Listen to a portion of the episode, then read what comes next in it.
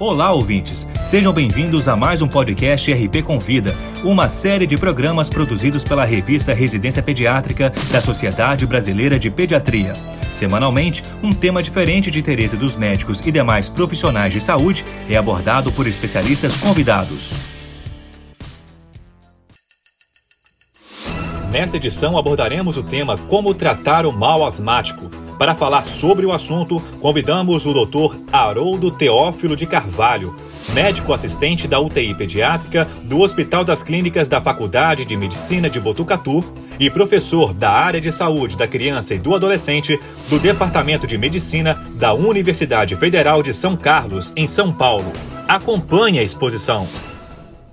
Olá! Hoje nós vamos falar um pouquinho sobre o estado de mal asmático, também conhecido como asma aguda grave a asma aguda grave é definida como sendo a insuficiência respiratória secundária a uma exacerbação de asma, que na emergência foi classificada como exacerbação grave e não respondeu à terapia inicial com oxigênio, inalações repetidas a cada 20 minutos com broncodilatadores inalatórios e corticoide. Como todos nós sabemos, a fisiopatologia da asma envolve o broncoespasmo, o edema das vias aéreas e a produção de muco. Assim sendo, a terapia inicial deve englobar a oferta de oxigênio, a inalação com broncodilatadores, associados ou não ao anticolinérgico, e a administração de corticoide. Contudo, no paciente em estado de mal asmático, essa conduta não é suficiente para reverter o processo obstrutivo, sendo necessária a associação de outros medicamentos, por via inalatória ou endovenosa. Para fins didáticos, apresentarei a conduta no paciente em mal asmático em cinco passos, sendo o primeiro passo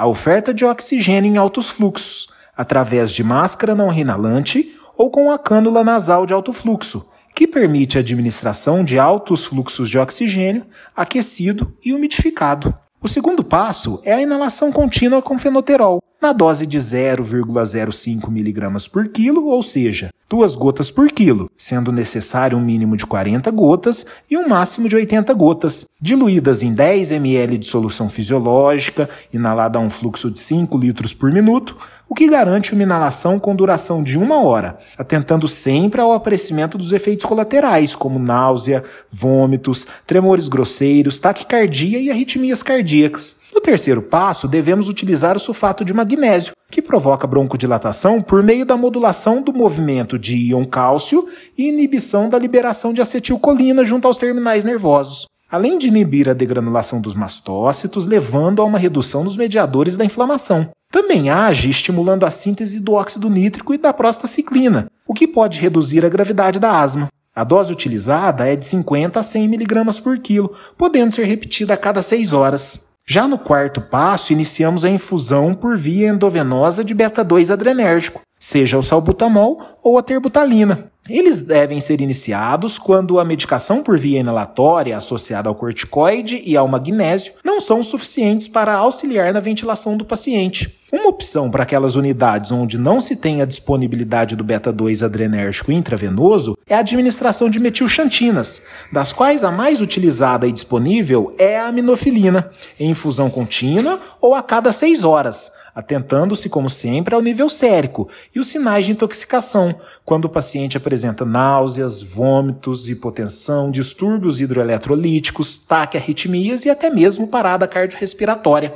No quinto passo, adotaremos o suporte ventilatório, sendo a primeira opção a ventilação não invasiva, tomando cuidado para não retardar a intubação naqueles casos que, após uma a duas horas, não houve melhora nos seguintes parâmetros a frequência cardíaca não abaixou, a frequência respiratória não diminuiu, o paciente ainda mantém-se em desconforto respiratório e tem alterações do nível de consciência e da saturação. Na ventilação mecânica, quando necessário, devemos considerar a necessidade de pressões inspiratórias elevadas, monitorização da auto-PEP, um tempo expiratório um pouco mais prolongado a fim de melhorar a hiperinsuflação, que é resultado de aprisionamento do gás exalado, e uma FiO2 necessária para manter uma saturação maior que 92%.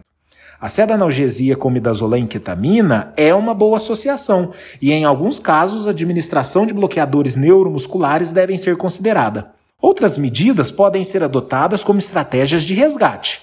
A mistura entre gás hélio e oxigênio, inalação com gases anestésicos, no caso alotano mostrou bons resultados, mas de difícil manuseio dentro da unidade de terapia intensiva, ou a oxigenação por membrana extracorpórea, no caso a ECMO, nesses casos veno-venosa. Esse foi o Dr. Haroldo Teófilo de Carvalho falando sobre o tratamento do mal asmático. Para ouvir todos os podcasts, acesse a página da revista Residência Pediátrica na internet. O endereço é residenciapediatrica.com.br barra mídia barra podcast. Residência Pediátrica, a revista do pediatra.